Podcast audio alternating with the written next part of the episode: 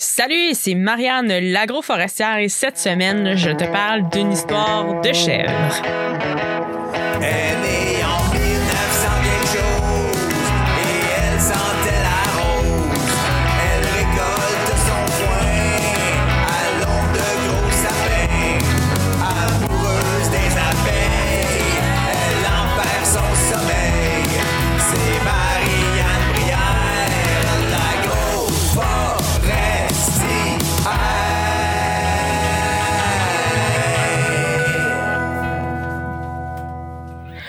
On a tous déjà vu quelque part une vidéo d'une chèvre qui tombe raide sur le côté.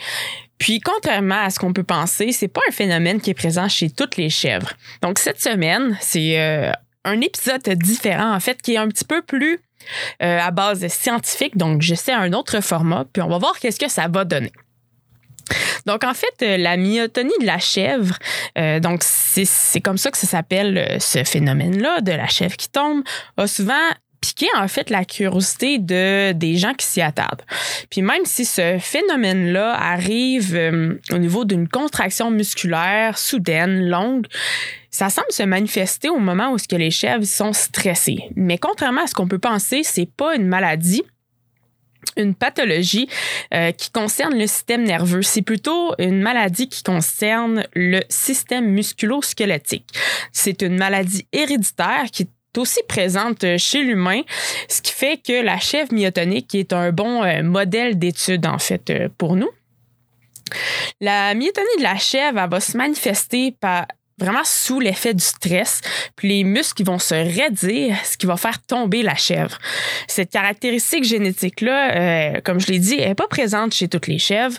C'est vraiment une tare génétique qui est présente présente chez une race précise de chèvres qui s'appelle en fait la chèvre myotonique du Tennessee. C'est un nom euh, souvent utilisé pour cette race-là aussi. On appelle ça aussi la fainting goat, euh, qui peut être traduit en français euh, boboche, mais ça veut dire la chèvre qui s'évanouit. Mais en fait, la chèvre, elle s'évanouit pas du tout. Donc, comme je l'ai dit, la myotonie, ben, c'est une maladie musculaire. Puis les chèvres qui en sont atteintes, ben, ils ont un délai anormal de relaxation musculaire suite à la contraction euh, musculaire volontaire. Puis c'est important un peu de comprendre le principe d'une contraction musculaire pour comprendre un petit peu la maladie. Donc, la contraction musculaire est rendue possible là, grâce à une, vraiment une multitude d'échanges ioniques dans les cellules musculaires. Donc, de chaque côté de la membrane plasmique de nos, nos fibres musculaires squelettiques, mais il va y avoir des échanges d'ions de calcium, de sodium, de potassium. Puis, c'est ces échanges d'ions-là qui vont permettre de créer des différences de concentration de chaque côté de la membrane de la fibre musculaire. Puis, ça va faire en sorte que la contraction musculaire va être possible. C'est vraiment résumé de manière euh, très grossière. Puis, ce qui est arrivé, c'est que pendant de longues années, on s'est pas en fait nécessairement soucié euh, d'un autre ion qui est le chlore. Puis en fait, le, le chlore dans ce temps-là, il, il a plusieurs années, était considéré vraiment comme une nuisance par rapport à l'optation de charges électriques euh, euh, qui permettent la contraction musculaire. Puis on s'est rendu compte que finalement que le chlore jouait vraiment un rôle important euh, pour exciter les neurones puis les fibres musculaires pour vraiment faire en sorte qu'on ait un, une contraction musculaire comme résultat. Puis, chaque ion, en fait, a ce qu'on appelle un, type de canal précis. Donc, les, ions de chlore à travers la membrane de la fibre musculaire vont passer par des canaux spéciaux.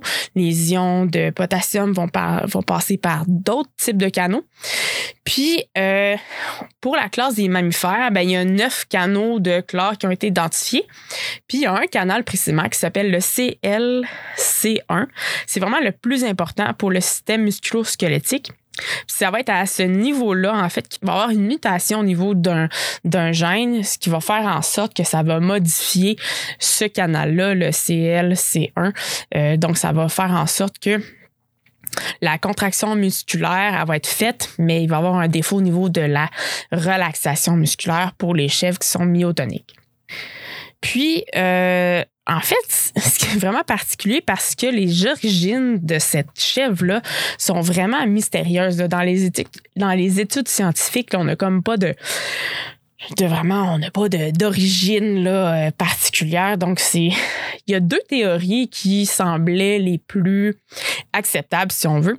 La première théorie, euh, c'est celle qui, qui est vraiment la plus floue, là, qui est possible d'être. Euh, en tout cas que j'ai trouvé dans la littérature, il y a un certain article qui date de 1930 qui mentionnerait qu'une lettre aurait été écrite à Monsieur J. L. Loche, l'auteur de l'article, par un certain R.J. Good qui raconte l'histoire de l'origine de la chèvre myotonique du Tennessee. Donc, on s'entend qu'on a joué au téléphone arabe probablement. Mais bon, c'est une théorie, je vais vous l'expliquer. Donc, les premiers individus connus de la race de la chèvre myotonique du Tennessee auraient été possiblement vendus vers 1880 par un étranger dont personne connaît le nom à un certain docteur Mayberry dans le comté de Marshall au Tennessee. Cet étranger-là, il s'arrivait avec quatre belles chèvres et une vache, puis il aurait demandé l'asile au docteur pour ses bêtes et lui-même en échange de tâches diverses. Donc, euh, de nettoyer la maison, nettoyer le terrain, faire des tâches ménagères, etc. Donc là, euh, l'étranger a habité quelque temps chez le docteur Mayberry, puis cet étranger-là, il serait parti de la résidence après avoir vendu ses animaux sans avoir partagé l'endroit d'où venaient ses chèvres. Donc là, le docteur Mayberry, euh, il est quand même présent dans une autre version de l'histoire. Donc, il est possible de croire que la version ci-dessus est peut-être pas si loin de la réalité. Donc ça, c'est la première version. Puis il y a la deuxième version. Euh, où ce qu'il y aurait un certain John Tisley qui proviendrait de la Nouvelle-Écosse, qui se serait installé au centre du Tennessee, accompagné de son bouc et de ses trois chèvres. Puis ces chèvres avaient la particularité parfois de se raidir puis de tomber. Donc, ce qu'on raconte, c'est que M. Tinsley serait resté au Tennessee environ une année, se serait ensuite marié, puis il aurait vendu ses quatre chèvres au docteur Mayberry. Dans la version précédente, personne ne connaîtrait l'origine exacte des chèvres de M. Tinsley. Euh, le, le, docteur Mayberry s'est mis à faire l'élevage des chèvres, puis il croyait vraiment détenir des individus d'une race de chèvres inconnue en découvrant que les bébés pouvaient devenir super raides et tomber au moindre stress. Donc, euh, comme je l'ai dit, ben, ce phénomène-là, il serait présent chez tous les individus de race pure, sans exception de la fameuse euh, Tennessee Fainting Goat. Puis, euh, ce qui est intéressant, c'est qu'ils ont une bonne musculature plus que des chèvres normales, est considérée comme prolifique. Euh, c'est une autre caractéristique intéressante qui, pouvait être intéressante, surtout quand on, voulait faire le commerce de chèvres dans le but de hum, produire de la viande. En plus, ces chèvres-là, ben, ils étaient plus faciles à garder au pâturage. Ils étaient moins aptes à grimper puis à sauter que les autres races de chèvres. Donc, euh, c'était plus évident de les garder hum, euh, dans, les, dans les champs puis avec des clôtures et tout ça. Il y a des éleveurs qui gardaient euh, intentionnellement des chèvres myotoniques dans leur troupeau parce que ces chèvres-là pouvaient servir de proie, donc euh, ce qui protégeait les autres chèvres des prédateurs. Donc au moment où il y aurait un prédateur qui se présentait dans le champ, eh bien la chèvre myotonique devenait stressée évidemment, euh, se raidissait, tombait sur le côté, tandis que toutes les autres chèvres pouvaient se sauver puis restait la chèvre myotonique par terre. Donc évidemment le prédateur, ben il, voulait, il voulait une, une, proie facile, donc il se jetait sur les, les chèvres myotoniques. Donc, c'est le, le sacrifice des chefs myotoniques donnait du temps aux autres animaux de s'enfuir, de se mettre à l'abri. Euh, toutefois, ben, aujourd'hui, la pratique, évidemment, est plus utilisée. C'est, cette race de chèvres-là, maintenant, est utilisée surtout pour la production de viande, comme je l'ai mentionné, étant donné que ces chèvres-là, ils ont une hypertrophie musculaire. Donc, ils vont produire euh, davantage de masse musculaire euh, que d'autres races de chèvres. Ils vont aussi avoir moins de gras, puis ça va donner un meilleur rendement là, de carcasse. Le croisement entre une chèvre myotonique puis une chèvre de race boer a démontré une amélioration au niveau de la carcasse de la F1. Ce qui fait que c'est un des arguments en fait de conserver cette race-là, puisqu'elle permettrait, euh, elle pourrait permettre d'améliorer euh, le rendement euh, en viande des autres races. Euh, les chèvres myotoniques aussi possèdent d'autres qualités qui sont quand même intéressantes. Ils sont reconnus pour un tempérament plus calme. Euh, comme mentionné précédemment, ben, contrairement à leurs euh, amis des autres races, c'est pas des chèvres particulièrement habiles pour sauter. Puis, euh, ça crée souvent, en fait, des crises myotoniques. Euh, donc, l'animal, il va apprendre à éviter ce genre de comportement-là parce qu'il va, la chèvre, en fait, va enregistrer que quand elle tente de sauter, donc de faire un effort, donc elle crée un stress sur son corps, ben là, il y a une, une, une raideur qui s'installe dans ses muscles, puis ben, elle tombe sur le côté, puis là, une balle prise.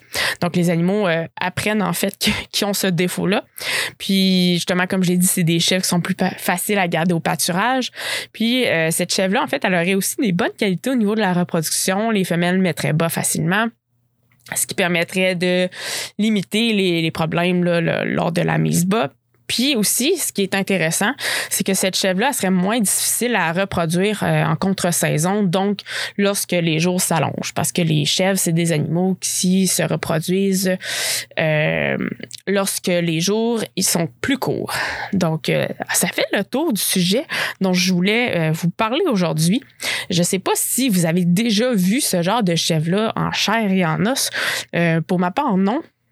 Mais c'est des petites bêtes. euh, déjà, je vous cacherai pas, euh, mon la chèvre a, une place euh, spéciale dans mon cœur en tant qu'animal euh, que j'ai découvert justement en faisant un stage. J'ai beaucoup adoré cet animal-là.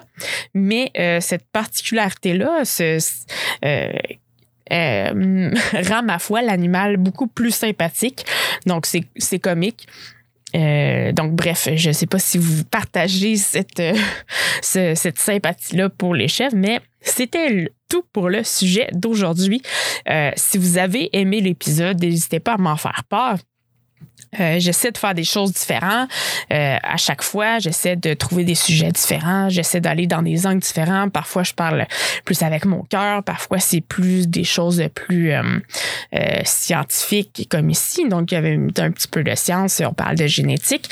Donc, si vous avez apprécié, n'hésitez pas à me le mentionner sur, par Instagram, sur la page Facebook des podcasts ou encore sur ma page Facebook. Tous ces liens-là vont se retrouver dans les notes de l'épisode. Donc, euh, si vous avez des suggestions de sujets aussi pour le podcast, c'est toujours intéressant euh, d'avoir des suggestions.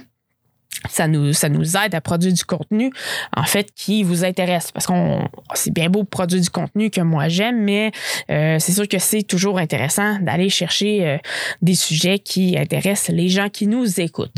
Donc euh, voilà, c'était tout pour cette semaine. On se revoit dans deux semaines. Salut!